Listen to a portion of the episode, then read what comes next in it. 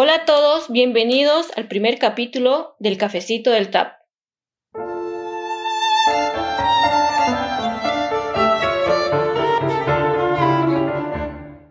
Mi nombre es Natalia Magnani.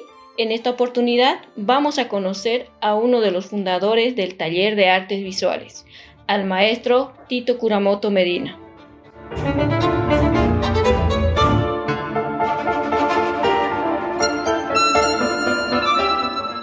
Nos hablará un poco sobre lo que es el taller de artes visuales, cómo es que a través de, estos 40 años el taller de artes visuales ha ido funcionando y cómo ha sido su creación.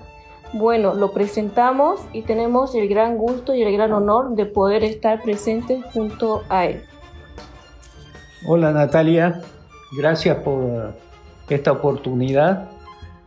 Yo soy una persona que me gusta hablar, así que estoy feliz de la vida. ¿No? Eh, bueno, el TAP, Taller de Artes Visuales. Ah, vamos a hacer un poco de historia para que estemos bien informados. Y, como ustedes no saben estas cosas, yo me muero y nadie más va a saber, entonces mejor es que, que se las diga ahora, ¿no? La actividad de la pintura, del dibujo, de las artes plásticas, este, tuvo un cierto renombre, relieve en el siglo XIX. Se conoce, por ejemplo, la actividad de Lascano, Manuel Lascano. Era un señor que era muy activo en cuanto a cultura. No sabemos si fue a Europa o no fue, no hay ningún dato sobre eso. Pero él este, organizó un coro, organizó una, hizo unas obras de teatro también, ¿no? Tenía un elenco de teatro. Imagínense en esa época en Santa Cruz, en el, en el 1950 Santa Cruz tenía 49 mil habitantes. En el 1850 tendría pues 20 mil o 30 mil, no, no tenía más, ¿no? Y así organizó un coro, mejor dicho, no era un coro, era una filarmónica, ¿no? Diferentes músicos tocaban diferentes instrumentos. Y, hicieron unas obras de teatro. Entonces, además, creó, o eh, sí, creó el, un periódico que se llamaba el Cosmopolita Ilustrado. Imagínense qué nombre sango como para Nueva York el nombre, ¿no? Sí. Cosmopolita Ilustrado se llamaba, ¿no?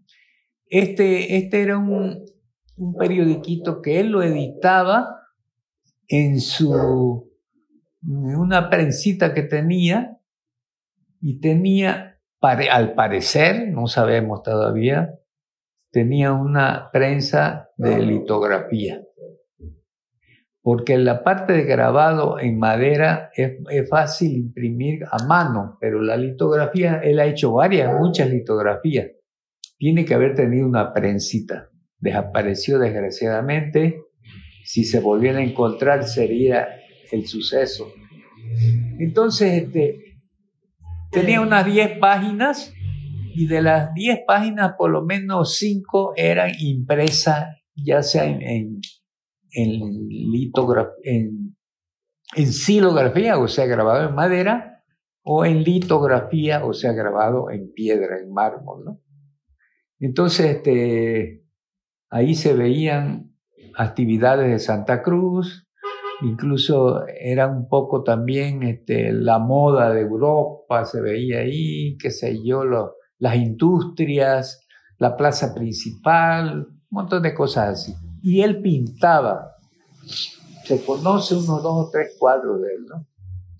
Después hay otro, otro vacío y aparece a principios del siglo este, Armando Jordán.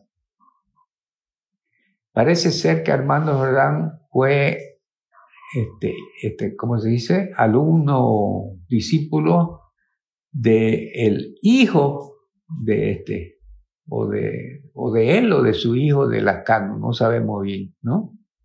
Y este, la cosa es que ya este hombre comenzó a pintar, pero fue un pintor solitario, pues. era el único que pintaba en todo Santa Cruz, ¿no? Y nadie le compraba sus cuadros. Él lo que hacía era regalarlo los cuadros cuando había algún cumpleaños de un amigo, ¿no? Che, regalame un cuadro que tenga una gotera y está manchada mi pared, necesito taparla, cosas así, a mí me han dicho esas cosas. ¿Le han contado que, que había ese, esos comentarios? No, es que a mí me han dicho. A mí me han pedido un cuadro para tapar una gotera, ¿no? Bien, entonces así pasó la cosa y en los años 30 se juntan varios gente entusiasta del, del arte, ¿no? Entre ellos Casiano Vaca Pereira, que era fotógrafo, el padre de, de Raúl y de, y de Enrique Vaca Pereira y de Humberto Vaca Pereira y de, no sé cómo se llamaba el, el mayor, bueno, y del veterinario también, ¿no? Esos que eran, creo, cinco hombres y una mujer, este, este, este don Casiano era pintor también. Por lo menos yo he visto un, autorretrato de él en la antigua escuela de Bellas Artes, estaba colgado, no sé quién lo tendrá ¿no? Entonces este, estaba, el, estaba el general Serrano, o este, Víctor Serrano, estaba este, Vaca Pereira, estaba, eh, ¿cómo se llama? Este, el que hablé antes, este, tengo unos curichi en mi mente que me olvido las cosas. Este, ¿Cómo le dije? El, el, el, que hacía cuadritos y nadie le compraba. Armando Jordán. Armando Jordán, ¿no? Y algún otro que no sé, ¿no? A este, ¿cómo se llama? José de Escarpotriz, un señor que había ido a, a, París a estudiar pintura. Imagínense que fue mi profesor. Ah, él fue uno de sus profesores. fue mi profesor de primero, en primero y segundo del Nacional Florida, primero y segundo secundario. Wow. Este, y entonces este, hicieron el Círculo de Bellas Artes, se llamaba, en los años treinta y tanto. Y eso decayó, pues ustedes saben, en un pueblo donde no hay ningún estímulo es difícil que se mantenga una cosa así, ¿no? Sí. Pero ya lo revivieron otra vez ellos mismos en los años 42, 43, por ahí, y comenzaron a dar clases de pintura y de dibujo y se fue agregando, se agregó Jorge Chuquimia, que todavía vive, creo que tiene 100 años ya. Un, un colla que es, este, no sé, era orureño, paseño, colla indígena de pura cepa, ¿no? No, no como Evo, sino indígena de verdad, ¿no? y este, y con esa, ¿cómo se dice? Esa tenacidad del indígena para trabajar, y esa sencillez del indígena, de la honradez y todo eso que es lo que ahora está degradado, ¿no? Este, este, este don Jorge Chiquimia fue mi profesor también, ya en la Escuela de Bellas Artes. Bueno, este Jorge Chiquimia, había, había otro señor que lo habían contratado, pero no me acuerdo, un argentino, que no lo vi, no lo conocí, no, supe de él, pero he oído decir que existió. Sin embargo, había una bailarina de ballet clásico. Wow. Había una bailarina de ballet clásico que bailaba como, como una experta, buenísima, ¿no? Y enseñaba también ballet, ¿no? Este, no me acuerdo el nombre ahorita, voy a Creo que me voy a acordar después. Mi curichi está así. Entonces, eh, hicieron su círculo de Bellas Artes. Yo, en el 48, 49, por ahí, la llevaba a mi hermana mayor que mí a pasar clases ahí. yo no la llevaba, sino yo era la compañía, ¿no? Para que no le brinquen los cortejos o algo así. ¿Usted era el chaperón? Chaperón. Nada, ninguna mujer salía sin chaperón. Entonces, este, ahí conocí yo a Chuquimia, estaba también dando clases este, el español, este, se llama, que tiene su cuadro ahí en la alcaldía, este, Paino, ah. ¿no? José, María, Paino. Él era el profesor prácticamente y este, estaba Chuquimia, Paino, y ya Vaca Pereira estaba nomás allá en, en, la dirección, ahí paraba con el general Serrano, pero ya no, no pasaba clases. Y, y este, ¿cómo se llama? Este, Descarpontris tampoco lo vi dar clases ahí ya, ¿no? Y, y así se fue eso hasta que llegó el 51, 52, en la que por obra y gracia de alguien, a mí me parece que fue el rector en esa época, que era el doctor, que era un gran rector ese, ¿no? Este, la cosa es que la universidad lo tomó, ese grupito, y creó la Escuela de Bellas Artes, ¿no? Con todos esos profesores y todo eso, ¿no? Y, este, el, general Serrano obsequió el edificio ese que está en la calle Seoane, ese edificio donde estamos ahora en la carrera de arte, el general Serrano lo sequió para la Escuela de Bellas mm, o sea, donde está la carrera de arte en la Seoane, entre Libertad y 21 de mayo. Ahí, exactamente, entre Libertad y 21 de mayo, ¿no?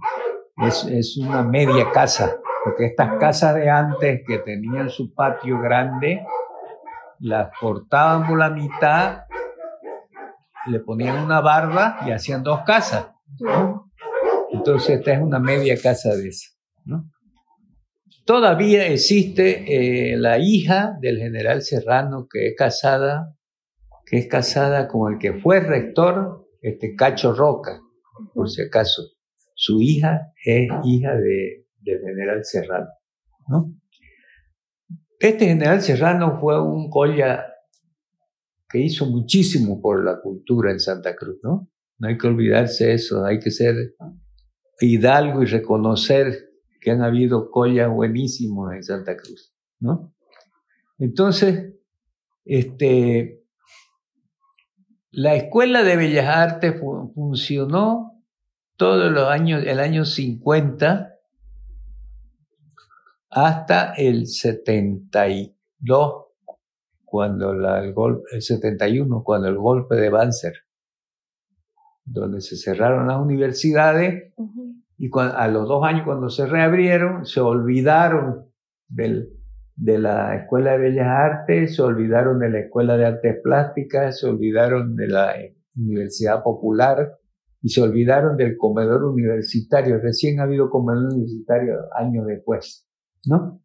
Entonces, en esa escuela de bellas artes, este, yo iba de vez en cuando, parecía, pero estaba bien pelado todavía, pues yo. Pero, este, ya yo salí de bachiller y me fui a estudiar y cuando interrumpí mis estudios, me fui a San Ignacio de Velasco de fotógrafo. Me compré una cámara de esas reflex y compré una, una ampliadora, una copiadora, un montón de bañadores, balde y me fui a, buscarme la vida. Se fue de aventurero. Cosa fue de loco, no tenía 20 años, yo tenía 19 años, imagínense. ¿no? Profe. Entonces me fui más que todo porque había muerto mi padre y en, en la casa hay un ambiente fúnebre, todo el mundo lloraba, todo el mundo de, negro, porque antes todos teníamos que estar de luto, ¿no? Y entonces, este, vamos ya acercándonos a lo nuestro, ¿no? Eh, yo estuve eh, todo el año 60 y, y, la mitad del año 61 en San Ignacio de Velasco, de fotógrafo. Si yo hubiera guardado toda la plata que gané en ese año, en ese año y medio, hasta ahorita estuviera rico, porque gané la cantidad que quise de plata, porque hacía hasta, hasta dos, tres rollos al día tomaba, cada rollo tiene 36 cuadros, ¿no?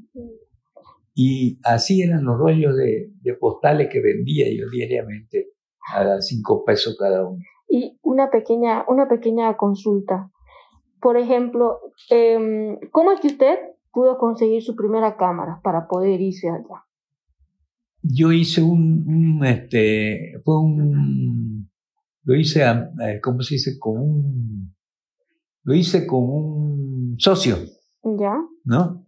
Un señor de San Ignacio Velasco, un, si no hubiera sido por él, no hubiera podido hacerlo. ¿no? Este, estábamos sentados en la plaza ahí en frente de la catedral y me dice Jerge Justiniano, que era de mi misma tanda, estábamos charlando ahí y me dice, y aparece este señor, un señor este, Jiménez. Oye, Sebo, le dice, Sebo le decían, Vos estabas buscando un fotógrafo, ¿no? Sí, aquí puede este fotógrafo, me apunta a mí. ¿No? yo trabajaba en un estudio fotográfico mientras, mientras estudiaba, trabajaba en un estudio fotográfico. Había trabajado ya unos tres años de fotógrafo. Yo sabía hacer todo lo que fotografía, ¿no? Entonces, entonces me dijo, vamos a San Ignacio Velasco, y yo le, yo le doy la plata que compre todo y fue así que, que, que, me, que lo pude hacer yo, ¿no? Mm. Y entonces, este, resulta de que se vivía una vida de pueblo allá, ¿no? Todo era farra, que, que los tecitos en las tardes, que fiestitas por acá, fiestitas por allá, bebendurria. Me gasté todinga la plata en eso y no me pesa. Lo disfrutó. Lo disfruté. Y llegó un momento que estaban acá, se, se hablaba de que el 1961, la, el cuarto centenario de, de, de Santa Cruz, ¿no? justamente en 1961. Entonces, que iba a haber este, un congreso eucarístico, que iba a poner un Cristo ahí, que iba a haber un montón de cosas. No, pues yo no me podía perder eso. Imagínense, yo tenía 20 años, ¿no? Estaba con toda mi leche. No, pues, ¿no? Así que me vine. Además, me vine porque las cosas allá se estaban poniendo media, media seria y a mí no me gustan las cosas serias. No, sé si me entienden. Entonces, este, fue medio, medio escapando por la Eso me suena algo picaresco Sí, no, es que pues imagínese yo como de 20 años que yo, pero estuviera lleno de vacas ahorita. Bueno, la cosa es que llegué acá, les contaré esto porque nadie, nadie cuenta eso. Llego a mi casa y lo primero que veo en la sala el teléfono. El 19, acuérdense, en 1961 Cotas puso los teléfonos. Wow, gran dato para la historia. Luego me dice, le digo, mamá, me han dicho que han puesto un Cristo. Ah, sí, me dijo, andate por el arenal, salí para allá y ahí lo vas a ver, me dijo, como un árbol seco así, me dijo. Bien así me dijo me fui y lo vi, lo encontré. La avenida Rivero, Monseñor Rivero, la habían abierto, la habían metido en motoniveladora y estaba toda lleninga de palizadas en el centro, así de tierra con palo, ¿no? Y solamente habían dos casitas. Una que hasta hace poco todavía, que tenía unos arcos así, que hasta hace poco todavía estaban los arquitos esos, ¿no? y otra que había más allá. Y seguramente donde está el taller de artes visuales también estaba. Mm. No llegué hasta allá yo, ¿no? Entonces eran unas quintas. Y habían abierto el primer anillo, le habían metido, ¿cómo se dice? Este, motoniveladora. Y todo era, pues, todas eran quintas. Así que no hubo, no se destruyó nada, solo fueron y abrieron nomás. La única parte fue en el, en el cementerio. Las casas llegaban a, cruzaban hasta la vereda de, del cementerio mismo. Así que tuvieron que tumbar una, unas tres casas para abrir la avenida. Y era también así, todo un montón de tierra y palos ahí. Eso era el 61. O sea que saquen cuenta, supongo que dos años después sería que plantó Noel Ken las maras que hay, o sea que esas maras son del 65, uh, pongámosle. Ahí mismo que tiene. 75, 85, 95, 105, 115, tienen 56 años esas maras o tienen 58 por ahí, ¿no? Entonces, este, y tal vez menos, porque no, en ese dato no estoy muy seguro. Entonces, estaba yo en esos chiveríos ahí con la tropa de peladas ahí, que, que el coro eucarístico, que, que, ¿no? Tocándole a quien podíamos algo. y bueno, y este, de pronto me dice un amigo que, Oscar Mendoza, que iba, que antes estábamos, íbamos a la, a la Escuela de Bellas Artes de vez en cuando, me dice, oye, ¿sabes que en la Escuela de Bellas Artes ha llegado un gringo? Bueno, me dice, y está cambiando todo lo Y en eso me llaman ya sabían que yo pintaba porque yo tenía mi caballetito y me salía ahí por el Tao, por aquí, por lo que es este, Colping, por toda esa zona. Habían unas lagunas ahí que eran de, de donde hacían ladrillo, pues. Iban cavando y hacían unos pozos y se llenaba eso de laguna. Entonces yo pintaba, tengo acuarelas de esa época, ¿no? Alguien alguien se... Bueno, ya se sabía de que yo era un loco pintor, ¿no? Y estaba bien jovencito todavía. Y me llamaron a una exposición.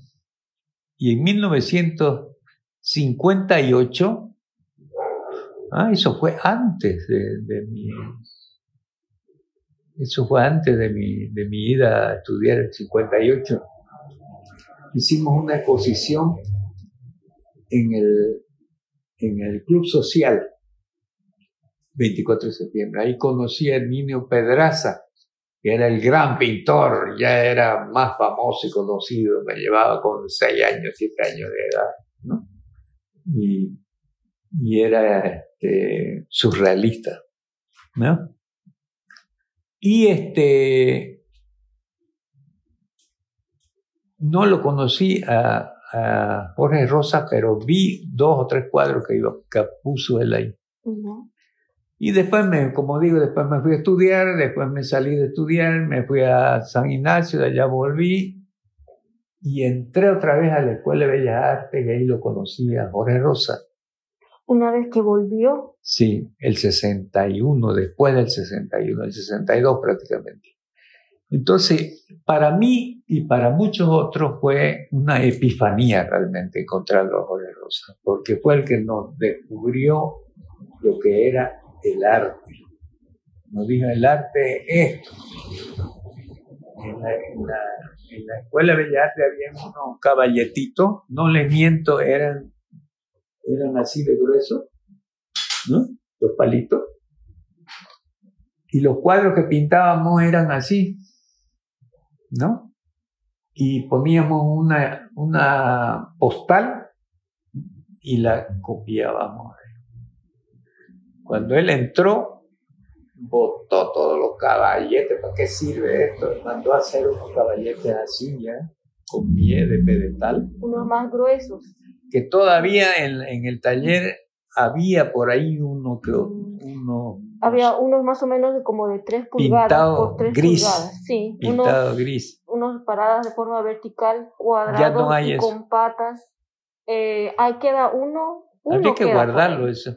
Sí, queda uno, uno si no me equivoco. Queda. Bueno, la cuestión es que esos caballetes los mandó a hacer Jorge Rosa. Y nos hizo unos tableros inmensos donde entraba toda la hoja de papel, de papel sábana, y el carboncillo al grosor de mi dedo, así. Nada de eso, esos carboncillitos, de nada. Aquí hay que pintar con fuerza y con... y nos daba charlas sobre arte, nos hacía tenía una colección grande de diapositivas, nos daba todos los días, nos, hacía proyecciones, nos, escuchaba, nos hacía escuchar música clásica. Mm. De ahí es que mi afición a la mira de bella que es esa. Ah, perdón. Este, una, consulta, profe. Este, en el caso de las diapositivas, esas diapositivas eran las que las antiguas, ¿no? Las, sí, las, las yo tengo pequeñitas. una calle, ninga tengo de eso. Mm, ¿Y cómo era, cómo, cómo era más o menos el mecanismo de esa Yo tenía, no ves que había una proyectora que, mía que, que, la llevé allá al taller. Está allá, pero no sabemos cómo se usa. Es que le falta la, la lámpara. Era una lámpara muy potente. Tengo tres proyectoras, tengo dos aquí. Y las tres están fregadas. Y mm. tenía una, lámpara y ahí venía eso. Y había una que era de, de, tenía así, ¿no? Entonces ponías acá la, la este, y tal la metías, ¿no? La tirabas otra vez, sacabas y ponías otra, tal la metías. Y por mm. último ya llegaron las codas, que era el carrusel se llamaba, porque era redonda ponía, se llenaba ahí la diapositiva, se ponía y iba, y iba automáticamente, iba cambiando. Tac, tac, tac, eso fue ya lo último. Tengo una ahí carrusel. Oiga, ¿qué no tengo? Yo tengo una filmadora ahí guardada por ahí. Su casa es todo un museo. Una filmadora de Super 8 tengo. Y bueno, la cosa, y no lo no voto nada, oiga, que me da una pena votar las cosas, ¿no? Tengo, tengo dos cámaras de las de antes, de las analógicas, tengo dos cámaras buenas, una Nikon y una Canon, y un montón de lentes tengo. eso me ha costado harta plata, ¿no? porque era carísimo eso. Claro, en ese entonces era Costaba más de mil dólares una cámara. Bueno, la cosa es que este hombre como le digo, fue nuestra epifanía, fue el que nos descubrió dónde estaba Dios, fue el que nos dijo, el arte es esto. Este hombre era arquitecto y había estudiado arte en su país, en Budapest, había estudiado en la Escuela de Bellas Artes y había sido, había sido becado como el mejor alumno de arte y había ido a Florencia un año a estudiar a Florencia. Allá aprendió el italiano, porque él hablaba español, portugués, italiano, francés, húngaro, inglés, alemán. Wow. Lo único que no hablaba era ruso. Wow, entonces era, era una persona que hablaba muchos idiomas y a la vez era una persona que amaba el arte. Sí, y, este, y salió de arquitecto y además desde los nueve años estudió piano. O sea que un día cuando fuimos con el taller de arte visual, con la, el Teatro Experimental Universitario, fuimos a Sucre y nos recibieron estos señores pues de Sucre, se, creen se creen que son aristócratas, ¿no? Que tienen sus palacetes allí la cuestión es que estuvimos en un salón y había un piano ahí. Y Jorge dice, dice, ah, qué bonito el piano. Y había una vitrina lleninga de partituras. Los libros estos de que, leen los, músicos. Estuvo mirando y sacó uno, lo abrió y plan, plan, plan, plan, le puso como un concertista le tiró. Wow. O sea que este hombre no, no paraba de asombrarme. Y este,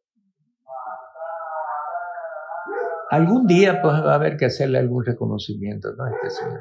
Por eso es que yo le puse el nombre a la fundación del taller. La fundación se llama Jorge Rosa Obermayer. Eso se llama la fundación del taller arte visual.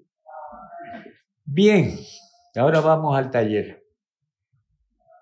En la escuela, en, este, escuela, en esta escuela de Bellas Artes, yo tuve algunos, algunos compañeros como Marcelo Callaú, por ejemplo, fue mi gran amigo, mi gran compañero de arte y todo, un poco menor que mí.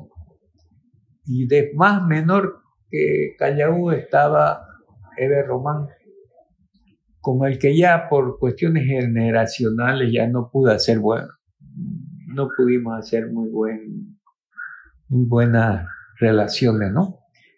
Este, así que Herminio, Marcelo y yo éramos los tres mosqueteros que nos reuníamos aquí en Santa Cruz durante años, hemos sido los que nos ayudaron, ¿no? Los otros hacían esporádicamente, así, ¿no? Entonces, este, el Jorge Rosa, resulta que ahí en, la Escuela de Bellas Artes se enseñaba piano, violín, canto, danza y artes plásticas. Entonces Jorge Rosa, cuando estaba Cacho Roca, este Cacho Roca del que hablaba hace un rato, el marido de la hija de, del general Serrano, estaba Cacho Roca de rector y era zurdo como él, porque Jorge Rosa era comunista renegado, ¿no? Y claro, hicieron buenas amigas y como él era rector, consiguió que se cree la Escuela de Artes Plásticas y se creó la Escuela de Artes Plásticas. Y esa escuela fui ya yo de profesor, ya yo. Ya hacía nueve años que, que, había sido alumno, ya fui de profesor yo. Juntamente con Chuquimia, seguía Chuquimia en todo, ¿no? Y este, eh, ¿quién más estaba? Pedro Bleyer, otro, otro húngaro también, que, que ya murió y queda en su familia, solo quedó.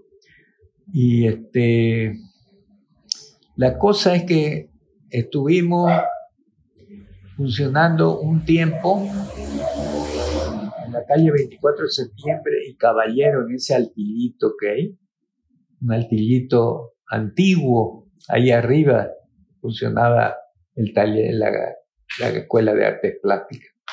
Y al año siguiente, el 60, nos fuimos a la calle Manuel Ignacio Salvatierra, casi René Moreno.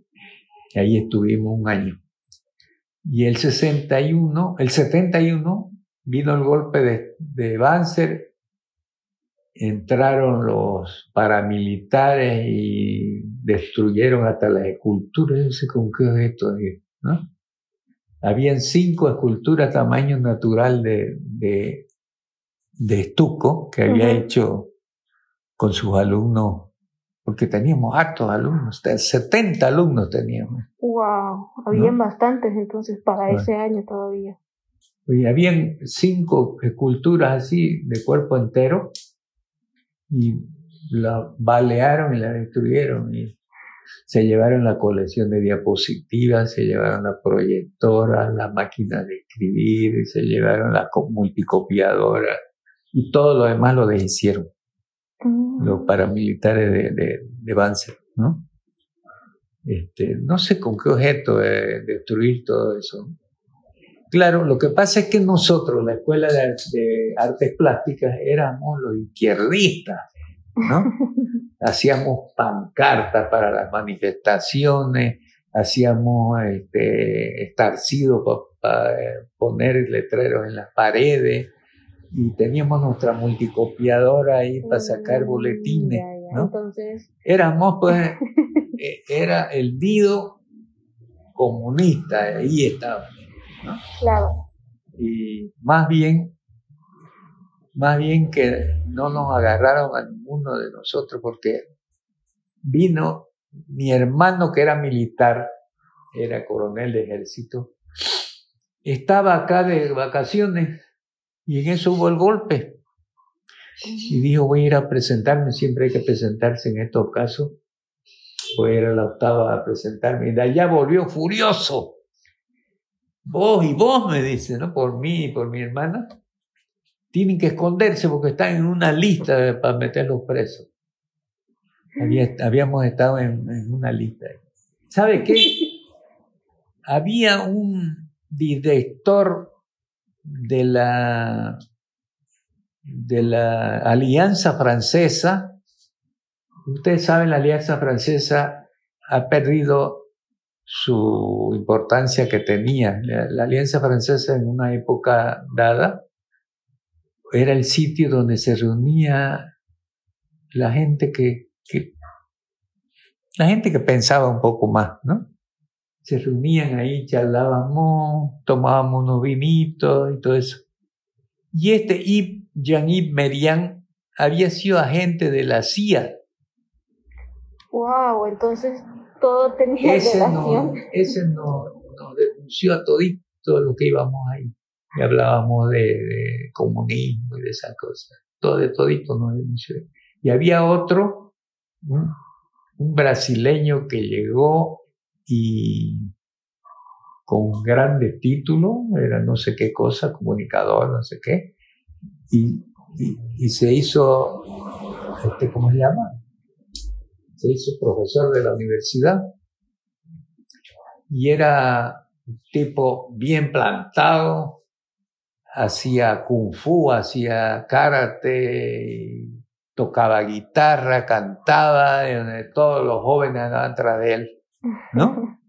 se iban ahí a su, a su departamento. Yo nunca fui, pero los jóvenes, ya era pues mayor, eran, eh, o sea, los jóvenes ya eran, había mucha diferencia conmigo, ¿no?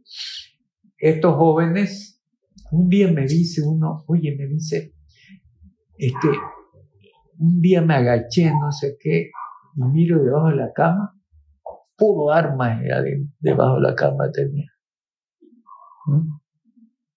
Vale, pero ni a mí se me ocurrió. Había sido otro agente de la CIA. Eran agentes que habían mandado antes para orquestar el golpe de Banza. ¿no?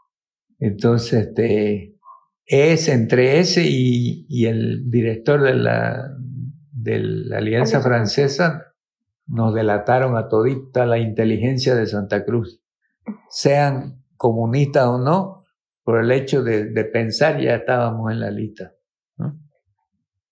Entonces, a, esconderse, a escaparse. Herminio se fue a México, yo me fui a Francia. Por casualidad conseguí ganar ese concurso en La Paz y el premio era, era un año de estadía en, en París. Me fui a París, este, Marcelo ya se había ido a, a Bélgica, se fue un desparramo así. Pero nosotros allá, como Marcelo, seguíamos pensando en que tenía que haber la escuela, que tenía que haber algo. Entonces, cuando yo volví en el 73 en diciembre del 70, no, el 74, diciembre, volví de Francia. Lo primero que yo, yo siempre fui profesor de colegio, hacía unos, desde el 69 era profesor de, de Josefina Goitia, ¿no? Mm. Y la directora era una señora, la señora Ay, ya me olvidé el nombre. Bueno, le dije, señora, necesito, como están de vacaciones, necesito un sitio para hacer unos talleres de arte. Entonces, ahí lo fundé yo el taller de artes visuales. en esa, en esa pieza del Colegio Nacional Josefina Goitia. En el Colegio Josefina Goitia. Ah, ni siquiera era la pieza, era en los aleros. Mm. Entonces ahí estuvimos todo diciembre y en enero me dice la, la María Luisa, no era María Luisa, bueno, la directora, ya no va a poder seguir porque vamos a tener ya clase. En febrero comenzamos. Hay que buscar, tenés que ir buscando dónde. Entonces me fui a la universidad, hice trámite y, el, y la sala esta donde está ahorita la, la sala de grabado en, el, en la carrera de arte, ahí era donde estudiábamos pintura y me la dieron esa misma sala. Y me dieron los caballetes y los bancos. ¿Se acuerdan que había unos bancos así? Todavía eso. Sí, eso eran, eso también son diseños de Jorge Rosa. Ah, él lo diseñó. Ah, una tabla larga y una. Como una L. larga. Para poner ahí el, el tablero para dibujar. Bueno, la cuestión es que en 1975, no, estoy mal, 1974, pues. El 73 que yo llegué, y el 74 en enero me mudé al, al, al edificio de la Ceoane y ahí estuve todo el año. Y en septiembre apareció Marcelo Callaú, también llegado, escapando de Francia. Se había casado, no se casó, sino se juntó con una muchacha que tenía dos hijos y tuvieron que salir escapando porque el marido no quería dejarla, dejarlo venir a los, a los, bueno, toda una historia de eso. La cosa es que más, más tarde aparece Herminio Pedraza y por aquí, por allá andaba Olga Rivera. Entonces, entre los cuatro se fundó oficialmente el Taller Artes Visuales en 1975, en, en enero. Esa es la fundación oficial, ¿no? Ya, pero ya hacía un año que estaba existiendo el taller, ¿no? Y incluso se hizo una, una linda exposición en la Casa de la Cultura, hicimos una linda exposición. Este, la cuestión es que de ahí se siguió y comenzó a hacer el, el taller de artes visuales, dio la pauta del arte en Santa Cruz durante todos estos años. ¿no? El 76, al año o a los dos años sería, no sé si fue el 76 o 77, 67, este, la, resulta que ahí mismo estaban otra vez los músicos, igual que antes, ¿no? Entonces, este, Aida McKenney, que era la directora de los músicos, consiguió de la Casa de la Cultura que nos den, la Casa de la Cultura por supuesto consiguió de la gobernación, la gobernación tenía una quintita, una casa quinta, donde está el taller arte visual ahorita, que estaba ahí no sé cómo la adquirió el, el Comité de Obras Públicas, no había todavía gobernación, ¿no? Comité de Obras Públicas, ¿no? Este, seguramente por pago de algo lo recibió, algo. La cuestión es que estaba ahí abandonado y no lo dieron eso. Era una pieza, bueno, tenía su retiro, tenía una pieza y, y dos piecitas largas. Entonces ya nosotros hicimos el galpón grande del fondo, eso lo hemos hecho ya nosotros, el galpón grande. Y en el retiro se hizo la sala de exposiciones que es ahorita. La galería. La galería, ¿no? Todo eso ha sido trabajo de nosotros, eh, ir juntando platitas, ¿no? Mejorando cada vez más. y hemos traído muebles, yo he traído mesas, he traído armarios, he traído sillas, Marcelo también, incluso Marcelo ha mandado a hacer muebles, ¿no? Este, todo a puro pulmón, nadie nos ayudó. Pedíamos, tocábamos las puertas y nadie quería saber de arte, porque no le significa plata, ¿no? Entonces, así lo hemos hecho. Y ahora, naturalmente, ya, ya no es la voz cantante el taller de visuales y hay otras instituciones que incluso tienen más apoyo económico. Pero lo que quiero decir es que nosotros hemos creado el taller de artes visuales como un refugio de los artistas. En realidad, lo, ideal, lo ideal, lo ideal, digamos, sería que el taller de artes visuales tenga prensa de grabado, hornos de cerámica, etcétera, y que vayan los artistas a, trabajar ahí, ¿no? Y este, no se creó como una institución de enseñanza, pero al final, para poder ganar algo de dinero, se enseñaba. ¿No? Claro, para el mismo mantenimiento del espacio. Porque la idea que teníamos nosotros para enseñar es que se, se iba a enseñar a la manera de, lo, de la Edad Media. El maestro y los, y los ayudantes ayudándole al maestro a hacer las cosas. Así, así es como se aprendía antes, ¿no? Entonces, esa era la manera que queríamos implementar como enseñanza nosotros. No, no, el, no ese curso así al estilo de aula de universidad, ¿no? Entonces, este... Entonces, eh, esa, era lo, eso, esa era la idea de ese entonces, ¿no? Y sigue siendo la idea. Claro. ¿no? Para mí sigue siendo la mejor manera de enseñar eso, ¿no?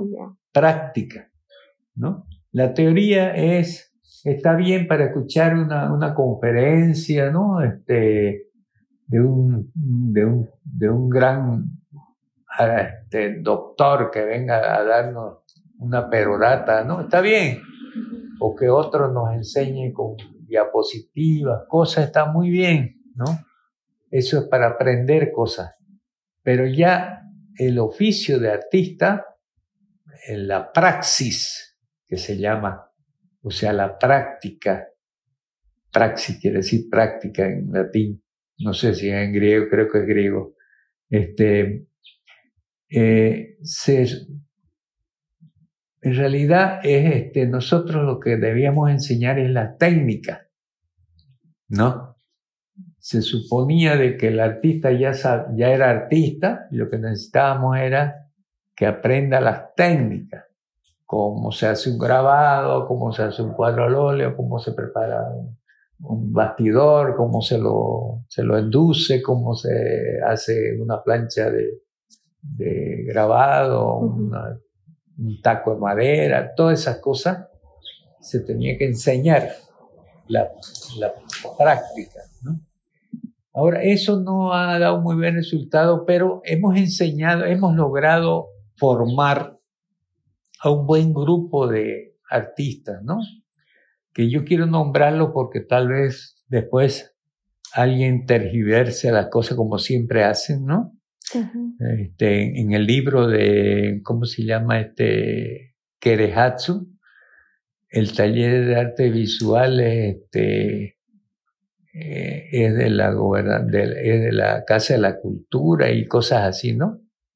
O sea, gente que, que, quiere escribir un libro y no se y no, investiga bien y, y habla burreras, ¿no? Exactamente. Entonces, por ejemplo, del taller de artes visuales, del comienzo más bien diría yo, del comienzo del taller, entre el final, entre el final del, de, la, de la de la Escuela de, Artes Plásticas y el comienzo del taller, en, esa etapa, estuvo Olga Rivera, ¿no? Y Carmen Villazón. Mm, y José Peña. Ah, también estuvo José Peña. En esa etapa, sí, ¿no? Mm. O sea, en el comienzo del taller de artes visuales y en el final del, de la, del otra este, ¿no? Y este, y los que se formaron ya directamente en el taller, ah, y también este Román. Ah, Eber Román también. Y Eber Román, ¿no? Ya los que se formaron directamente en el taller fue primeramente este Carlos, Juan Carlos Apas, que vive en, en Bélgica, es profesor de dibujo allá en Bélgica. Muy buen dibujante, ¿no? Este, un, uno de nuestros primeros alumnos fue Juan Carlos Apas, era, era Colla, era Cochabambino o algo así, no sé, ¿no? Este, nunca supe en realidad de dónde era, ¿no? Y la otra vez vino y, y estuvimos charlando un poco. Bueno, este, ese fue de los primeros. ¿Qué le parece si damos concluida nuestra primera etapa y luego continuamos en nuestra próxima transmisión que sería la, tercera, la segunda, ¿no? Entonces, en nuestro segundo capítulo vamos a dar a conocer los siguientes nombres de quienes fueron los primeros que se han formado dentro del taller de artes visuales. Agradecemos al maestro Tito Kuramoto por recibirnos en su taller y a ustedes por quedarse hasta el final. Nos vemos en un siguiente capítulo.